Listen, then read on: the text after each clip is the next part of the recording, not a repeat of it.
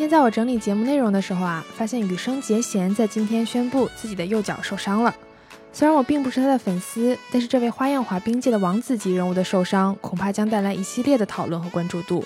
我估计会有人要说我去蹭人家花样滑冰王子的热度了。我先不否认这件事情啊，但是在羽生结弦以及他即将参加的北京冬奥会的比赛信息进行了一番功课之后，我发现羽生结弦的这次受伤可还是麻烦多多。并不仅仅因为他错过了北京冬奥会之前最好的一次热身，也就是 NHK 杯花样滑冰比赛，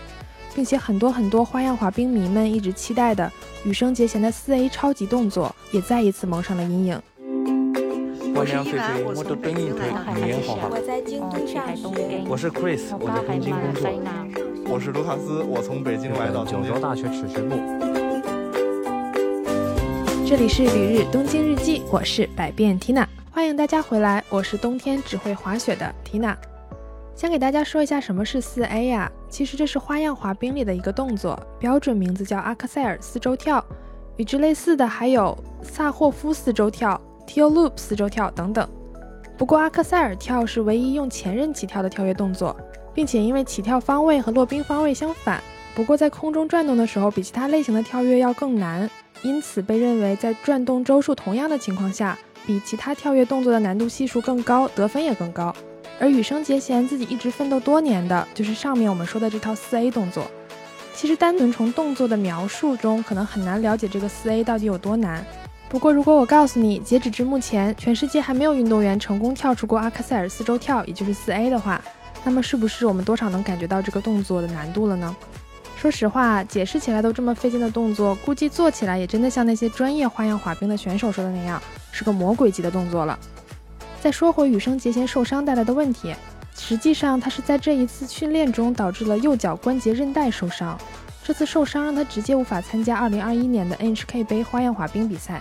虽然在今天宣布受伤的消息时，羽生结弦还说，现在自己能以尽早重新上冰为目标，一边控制伤病，一边在冰上进行康复训练，希望能尽可能的缩短恢复到竞技水平的时间。但是我稍微查了一下韧带受伤这件事啊。一般来说，轻则一周，重则一两年的恢复期都是有的。所以，单纯从羽生结弦的话语中能感觉到，虽然不是最严重的那一级，但恐怕也不是个简单的皮外伤。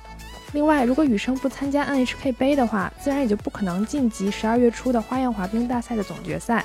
那么，接下来可能参加的比赛包括十一月底原本计划要参加的大奖赛俄国站，十二月底的全日锦标赛，明年一月底的四大洲比赛。最后的最后，就到了二月份的北京冬奥会了，所以可见，如果要全部参加的话，对于羽生已经受伤的脚踝来说，还真是个巨大的负担。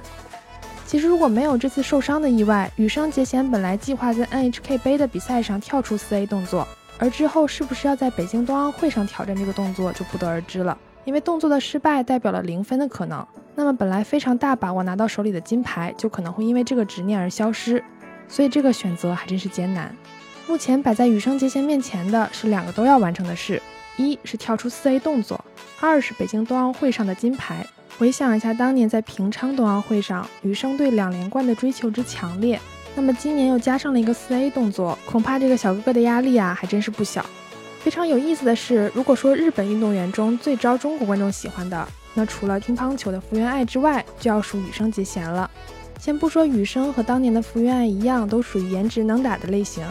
相比福原爱，羽生还多了不少明星感，所以在国内羽生小哥哥女粉丝之多也就变得理所当然了。还有就是在目前日本社会都充斥着一种稍微有点丧的氛围的同时，羽生真的算是一个努力奋斗的清流一样的存在。对他来说，最重要的就是花样滑冰，所以像什么绯闻啊、政治言论啊，羽生同学是完全不沾的。